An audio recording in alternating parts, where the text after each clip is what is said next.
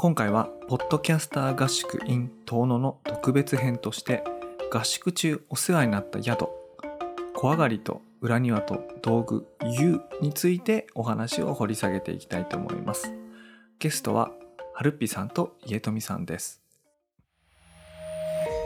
メディアヌップこんばんは佐々木留ですこんばんは、はるっぴです。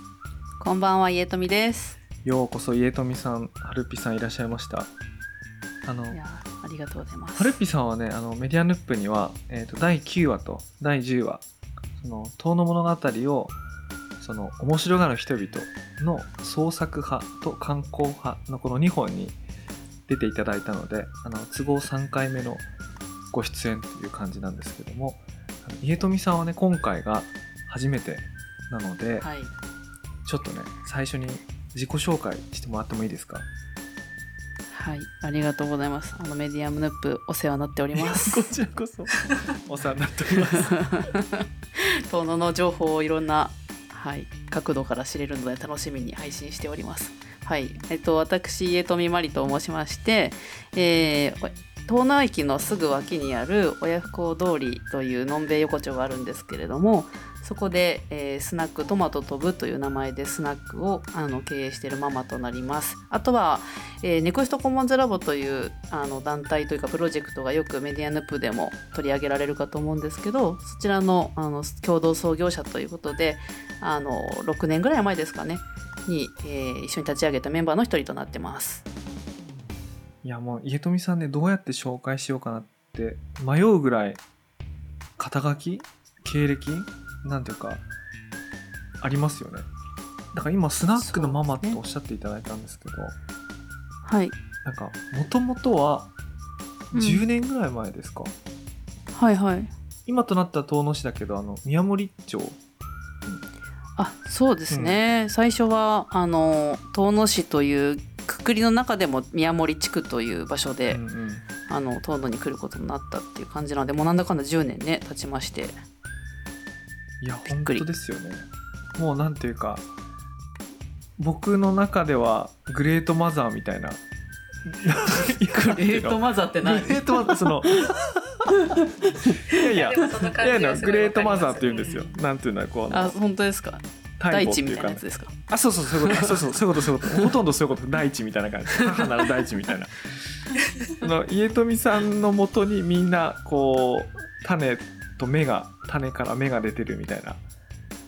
やばいですね。なんかあるじゃない？その形容すごいですね。なんかもう人生大体もう終え切った感じがすごいする形容のされ方ですね。いやいやそれをいや当時その岩手県に移住宮森町に宮森地区に移住してきたのは何歳の時かよくわかんないんですけどすごい。私はと思い返せば24歳でしたね前半ですか？20代の。そうなんでまあちょうどだから半ばですよね。もうん。う差し掛かるぐらいのうん頃だったんでもともとね、まあ、東京で生まれ育ちましたけども、ね、東日本大震災を契機にいろいろ思うところもあり日本の地方に行ってみようっていう時にご縁いただいたのが遠野っていう感じですね。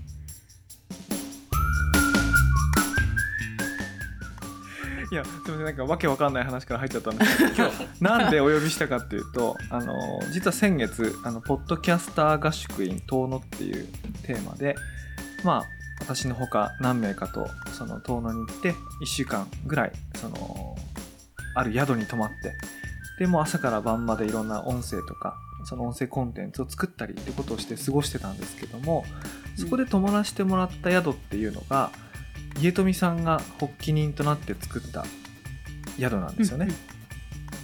うんうん。俺ね何回言ってもね言い間違えちゃうかもしれないからうんその絶対に言い間違えない家富さんからその場所の名前を教えてほしいんですけどあそこ何でしたっけ？これで間違えたらもう取れ高最高って感じですかね。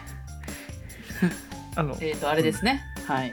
場所の名前が小上がりと裏庭と道具 U となりますね。あ。そうそれね俺なんか何回言ってもさ小道具となんだっけ？小道具と裏庭とあと一つなんだっけ？みたいな。うんその常にそうなっちゃうんだけ。ど 三つあることは確かである。みたいな。小上がり、小上がりはあったのみたいな。そうそうとかね。なんかうん。うん毎回なるんですけど、うんうん。いやこれネーミングセンスがすごいよね。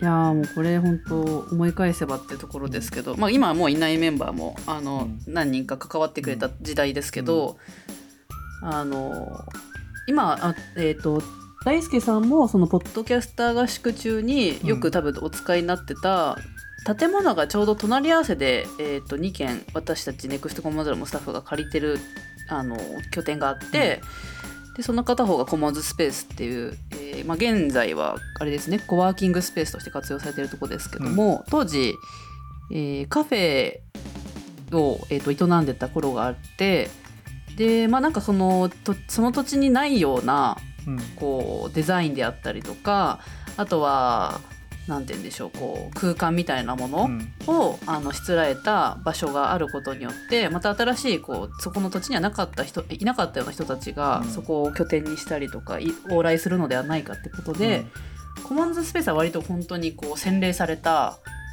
こうそうだね。ちょうどひなんかちょうど日もね美しいような。名前もそうだし内装もねちょっとおしゃれだよね。そうそうであのーえー、と結構こう陶芸とかあの、あのお皿とかとあの好きな方は有名なあそこどこでしたっけ？あの名前が今すっかり。あ益子だ。うん益子。益子ですね。栃木県の益子にお住まいの建築家さんとかが来てあの土地の土壁とかをこうもらってきては、改めて塗り直したりとかすごい素敵な空間。うん。うんなんだけどまあすごい入り口のドアがあのて鉄で作られていて重いみたいなのあでれ重たいよね。たそう立ち上げた頃重いなみたいなこうある種のこうちょっとこうネガティブ寄りなあのお声もいただいていた頃でして、ね。なんか敷居が高いとかっていう言葉はあるけどさ扉が重いってないよね。そうそうそう。本当に。ましてやまあね。的にね入りにくいみそう。本当に入りにくいなあれ。そうなんですよ、うん。なんかまあ当時はまだ横文字の団体ということもあり少しこうどんな人たちが何やってんだろうっていうふうに、うん。まだ顔ぶれがそんなに地域の方々に浸透しきれてない頃だったので、あの浸透してない上に扉も重いってどういうことやみたいな あの多分すごいいろんな感情がいろんな方にこう湧いた時期だったんじゃないかなと思うんですけどまあまあそういうんううんなんかこうちょっと見え感の場所に加えて、あのその当時のチームのチームでいやなんかもうちょっとこう親しみ持っていただけるようなあの、ことって何ができるんだろうっていうあの経緯からですね。まあもう一つその偶然あのそこの今小上がりと裏庭と道具 U の、えっと、大家さんやってくださってる方も市役所の方だったりしたのでうん。なんか君たち、うん。こうここも空いてるぞみたいな話が割と最初の時点でお声をいただいていて、でよりなんかこうチームで話していくうちにそういう必要性みたいなところとかが出てきてあのそこの今現在の拠点を回収してもうちょっと敷居が低いしなんならなんか別にこう目的性を持たずともフラッと来て使えるみたいな場所をあの作ろうかって話が最初の始まりって感じですね。なる。ほどね。今なんか聞いて思ったけど敷居が低すぎ低すぎて大雨降ると浸水するっていうね、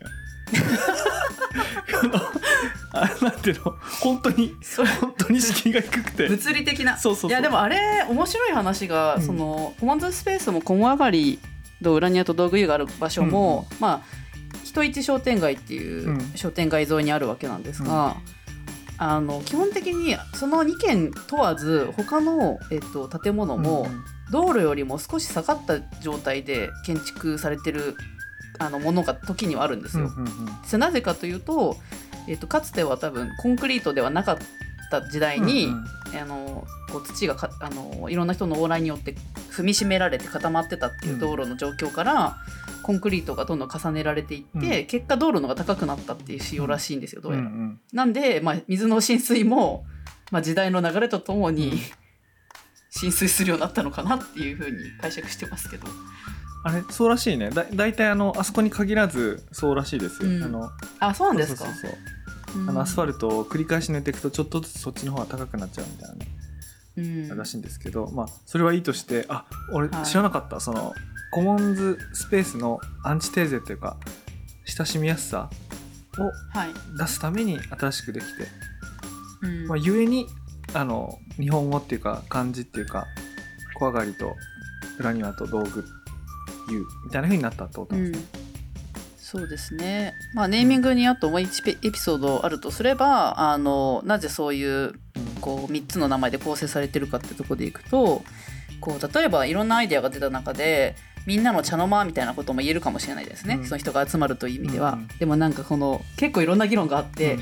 茶の間という言葉を使った時点で家族間を前提としてるとか なんかそういうなるほど、ね、いろんな思想とかなんか、あのをなるべくいろんな人を排除しないうん。ように、あだでもあのその通りこう空間がいろんな人を許容できるような場所でありたいみたいな願いとかが、えー、と洗礼されてった結果見たままを伝えればいいんじゃないかっていう話から怖がりがあるし、裏庭があるし、そこにはまあ使える道具もあるよっていうことからの、まあ、3つ合わせた名前っていう経緯がもともとは。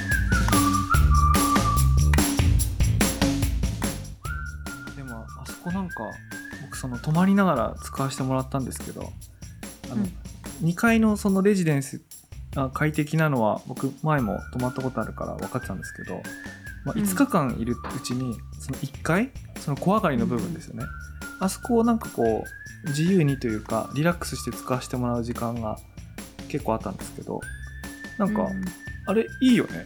なんかあれもっと使われてほしいなと思うぐらいすごいいいよねあそこの畳のところ。なんか実家感ありますよ。そうじ 実家そうね。実家プラスアルファ。実家よりちょっとやっぱおしゃれっていうかそのマックが。な何されたんですか？お仕事をされてたんですか、あ仕事もしたし、うん。そのあのちょっとその冷蔵庫とかキッチンがすぐ近くにあったりうん。あとまあパソコンは持持参したものを持ってたから直接は使わなかったけどもしなかったとしても置いてあるもの使えるしみたいなのがうんなんかすごい良くてっていうかあこれすごいいいじゃんと思ってなんか空間として落ち着きますよね。あの、うんまあ、き板板がこう、あ板の床で、えっと、壁とかも木材がすごく見える状態で、でその上にあの、えっと、靴脱いで上がれるシートがうんあって、もうゴロンってなれるし、座布団が置いてあるみたいな。なんかそれがちょっと快適さを作ってるのかなっていう気がします。でなんか座布団にされることほとんどなくなっちゃったから。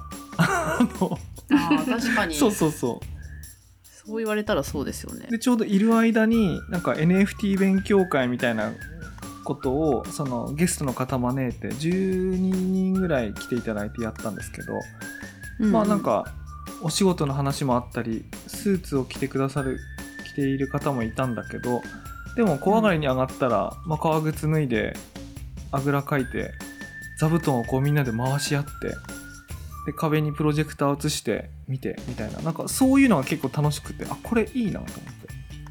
ああなるほど。なんかあんまり肩肘張らない雰囲気でやれるってことうん、ですよね、そうそうそうそう、ん。なんか地区センターのあの和室の集会所感ありますよね。あそうね。地区センターって言ってわみんなわかるかどうかわかんないけど。俺はすごい大田区に地区センターあったかどうかわかんないけど遠野にはあるんですよ地確区センターの。長机を足短くして、うん。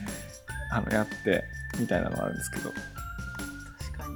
あのなんていうの持ち運べるタイプの畳みたいなやつ。うん。だいたいこう正方形の四角い,、はいはいはいはい、うん。あのし敷くタイプの畳っぽいものがあるんですけどそれは地元のご出身の方が、まあ、あの今仙台の方で会社経営されてる方なんですけどあのあそこを作るタイミングであの活動を応援したいからって言って寄付してくれたものあでそうなんですね。そうだったんですね。そうなんです。結構そういった皆さんの施しの中で あの作られていく経緯がありましたね。施しっていうかあれクラウドファンディングでいくらか集めたんじゃなかったっけあれ？あそうです。あのそれはそれとして、あの回収あの費用として活用させていただきましたけど、続々とその後もうちでこういうの余ってるから使ってみないかっていうようななんかこうこお声かけっていうのはまあ別にやりましたね。あそうなんだあれ。なんかそれで言うと他にもいっぱいあのいただき物というか地域の方があの譲ってくださったものありますよね。うんうん。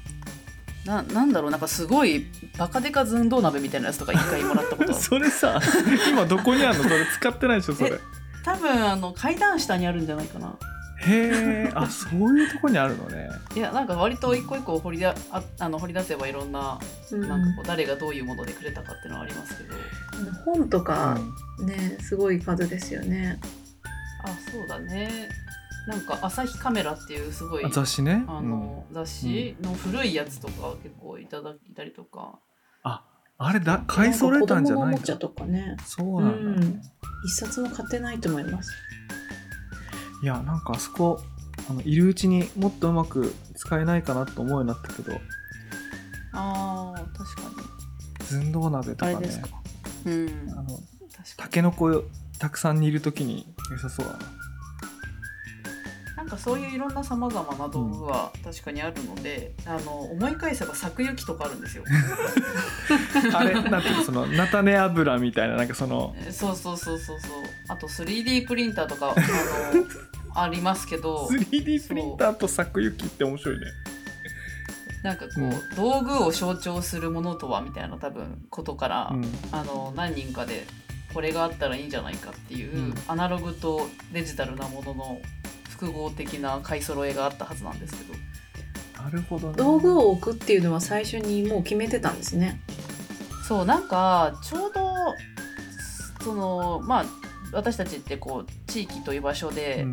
あのいろんな人の活動をさまざま支援するってことをしてるわけなんだけどなんかその支援の一つの形として道具っていうのがなんかあったような気がしててあのメーカーズなんだっけ？メーメーカーズブームっていうかまブームっていうの？は、うんうんありましたよね、そういうファブラボみたいなものであったりとそうだかね、うん。それのなんかこうローカル版みたいなものによって、まあ、もちろん対象者をあの若い子というふうに絞るわけではないんですけど、まあ、大人も使うし、まあ、そういうことに触れたことが、まあ、ないような地域の子たちがあの触れることによって、あ、の何か新しいものづくりのこうアイデアが生まれたりなのか縁ができるなのか、まあ、そういうのはなんかちょっと描き描いてた部分があるなと思います。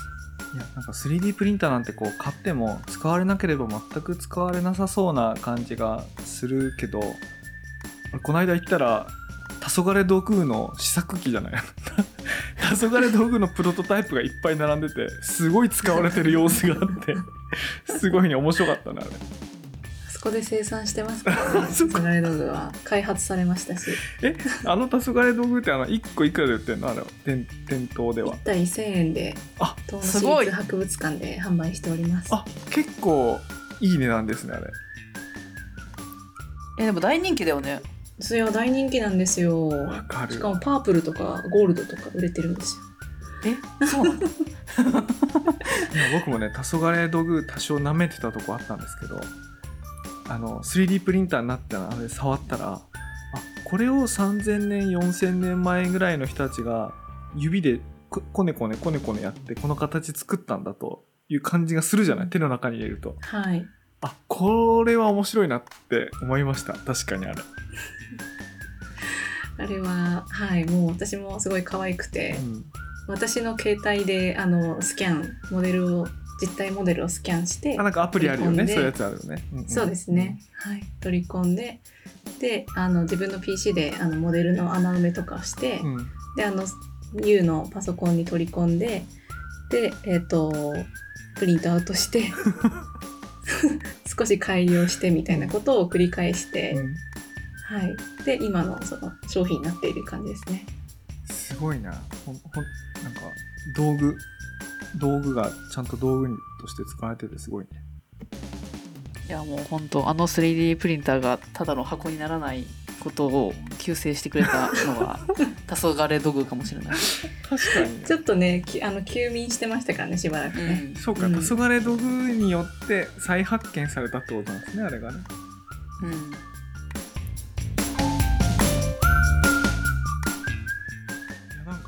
そういう意味で言うとあそこでやってみたかったこととかうんうん。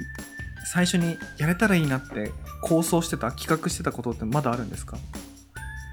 なんかあのー道具の中には、えー、とインパクトドライバーとかあとうん。丸ノコとか、うん。そういうこういわゆる DIY うん。に必要な電動ものがあえるので、どこにあえそれどこにある風除室にあります。そうなんです。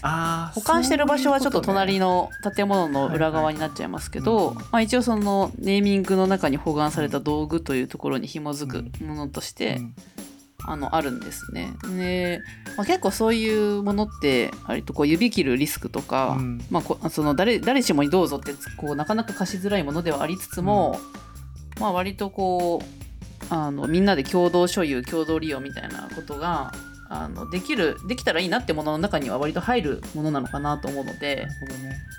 そうそうそう。まあそれそしたらやっぱりこうなんていうかな。ハンギングラックっていうかあるいは有効ボードみたいなものを、うん。壁にこう道具全部ぶら下げて名前書いてったら書いていいよみたいな,、なんか表に出さないといけないかもね。なんか。あー確かに。裏にあると分かんなかった。うん、そうですねまあそういうこう、またチャレンジングだなと思うんですけど、うん。そのものがうん。こう見えるところに誰しもが手が届く範囲にある時に、こうそれをこうなんかなくさないようにする努力とか、まあなんかいろいろなことは運営上思うところはありますけどまあまあ理想はそういう風になっていくととてもいいですよね。うん。うん。まあ、なくなってもいいんじゃない？なんか、なるほど。年に。なんか。ね、年に1個ぐらいなんかちょっと1個ぐらいなくなってもまあいいかみたいななんかあの家で飼ってた猫は街中でたまたま見かけたみたいな感覚です。誰かが使ってるの？をなんかあれ？あれ？あれ？あそこのやつは？みたいな。あのイン。パクトドライバーあれ？見たことあるみたいな。みたいなそうそう。いう感じね。でも元気にやってるならまあいいかって。なんか丁寧にテプラとか貼ったらどうにかなんじゃない？なんかわかんないけど。あー。あーまあでもそうですね。なんかそれぐらいこうちょっとゆるいゆるいというかね、みんな使ってくれるならそれがいいねっていう感じであれば、うん、そういう運用もいいなと思いますね。確かに。小上がりと裏庭は見逃さないけどあの道具は確かにもうちょっとその、見逃さないように表にあってもいいかもしれないですね。うん。確かに。入ってすぐ脇の右側の壁っていうのが、まあ、あるわけなんですけど長いこううなぎの寝床状の建物なのであれんていうなんかすごい長いんですよね細長い土間が裏庭まで続いてるだよね、うんその壁際はなんか割といろんな工夫がし得る場所だと思うんで有効ボードを貼ってなんかぶら下げるとかすごいイメージが湧きそうですね。ねなんかそういうのあってもいいよね。うんうん。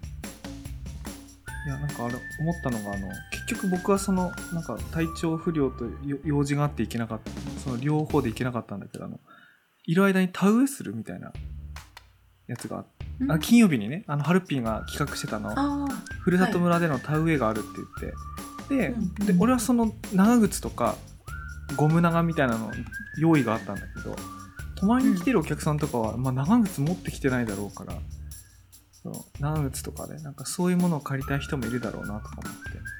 あ、うん、そうですね。なんか農作業体験ができうるん長靴とか手袋のセットとかは、あの時々必要だなと思ったりしますね。一応そのまあふるさと村の田植えはみんな裸足でやる、やったんで、あの全然誰でも来れる状態ではああれったんですけど。裸足でやったんだあそうかそうか、はい。あのベテランのおばちゃんたちは、あの完全な装備をしてました。そうなんだへえいやねなんかつまりこうあそこにいろんな道具があってとにかく素泊まりに近い状態で来ても何でもできるよみたいな、なってたらいいな。と、うん。うん。確かにそれはそういうなんかニーズありそうですもんね。チャレンジなんかわかんない、まあ、再現ないですけど釣りしたい人のに釣り道具があるとかわかんないあですけど。そうね。釣りもそうだし。あとは自転車とかキックボードじゃないや。あの電動のねなんかああいうやつとかね。あそんな話もありました。ねあううん。ん確かに。自転車もね共有資産として置いてるんですけどね。あの宿泊者のひ人には、あのすごくまあオープンに言ってるわけじゃなかったので、うん。まあ、見える化したらもうちょっとね使いたい人もいるかもしれないですよね。え自転車どこに置いてあったんですか？わかんな自かった。転車はガレージの方にあそうか。U の方じゃなくて、コモンズスペースの隣のあのガレージね、はい。あこれあれって誰かのものなんだと思って乗っちゃいけないんだと思ってました。え実はあのシールが貼ってありまして。あそうなんだ。我々管理のやつには。なるほど。なんかこうハックしがいがあるな。なんか知ってる人が得するやつだなそれ。確かに。それでね、あの山菜採りにあの、えっと、協力隊のメンバーがあの友達たちさ声かけてあのこの間出勤したらあの皆さんが自転車に乗っていざスタートするタイミングで え「いってらっしゃい」って見送ったことあります。駅前から自転車で山菜採りに行くってどどこまで行くんですか？その時は綾織方面に行ってましたね。風の丘道の駅がある方10キロぐらい先なのかな？いやもうちょっとかかるとは思うけどでもまあ気持ちいいコースですね。行けますね。そうですね、うん、割と平坦で走っていけるところまでみんなで行って帰ってきてキッチンであのどんどん順々にこう山菜を天ぷらに揚げて あそ食べていくってれはいい遊いうことをびだわやってましたね。うん。確かにそれはいい遊びだ。うん。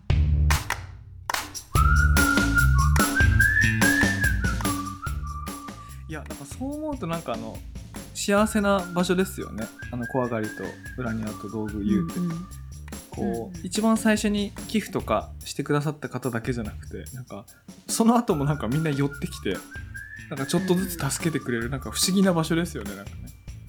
うんうんうん。確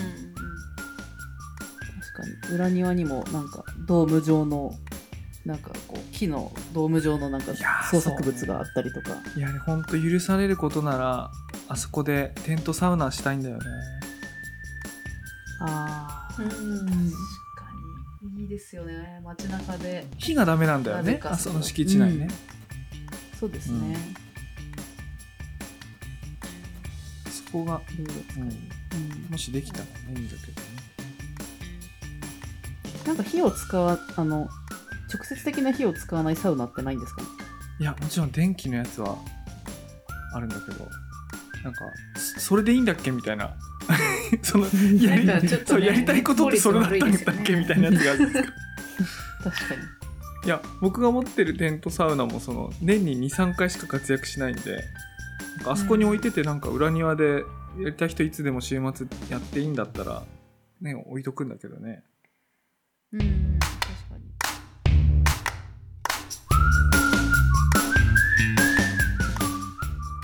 あの建物あの施設で多分う裏庭と道具 U でえっと盛り上がった多分イベントだと、うん。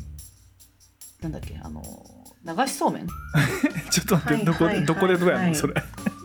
裏庭周で年記念の時でしたっけ、えーいいね。そうそうそうそう。ああいいね。裏庭で竹を隣の町から回ってきて組んで、であの建物に向かってこう水が流れていくような設計にしてはいはい奥のはい方からね。そうそうそうそうそう、そのなんか敷地が長いあああの土間のとこまで竹を引いてやるってこと？方ぐらいだったかな。うん。多分外で完結したと思うんですけど、まあ1周年記念でフリーマーケットっぽいものを あの建物の中でいいねやりつつうん。外で竹を組んで子供たちがわーみたいな感じでやったのは割とこういいですね。フォトジェニックな景色でしたね。うん、楽しかったですね。世代がね、いろんな人が来て、あのやっぱ親子があの集まりやすい、集まってこう楽しめる空間っていうのはすごい、うんあのやっぱり隣のちょっとねおしゃれな空間とは違う部分だなと思って、うん、あの景色はすごい良かったですよね。うんうん駄菓子とかも販売してね。いろいろなんか使い勝手がなんかシーン別にある場所かなとは思いますけどね。いやよかったいろいろ。あのいやなんでこれ撮りたかったかっていうとその、まああそこ泊まる人増えてほしいなみたいなやつがあるんですけど泊まりに来た時に、結構そのアイデアを持ってたりするといろんなことができるよとかね。あの手ぶらで来てもいろんなことができるよみたいなことがなんか知られてほしいなっていう、思って、うんうんうん。でなんか持ってきてこれ置いてきたいとかねこれ使ってくれませんかみたいな大歓迎なんであのそんな風に使われる使ってほしいと思ってるってことはなんか伝わればいいなと思ってね。あの、うん。ちょっと今日撮ってみたんですけど。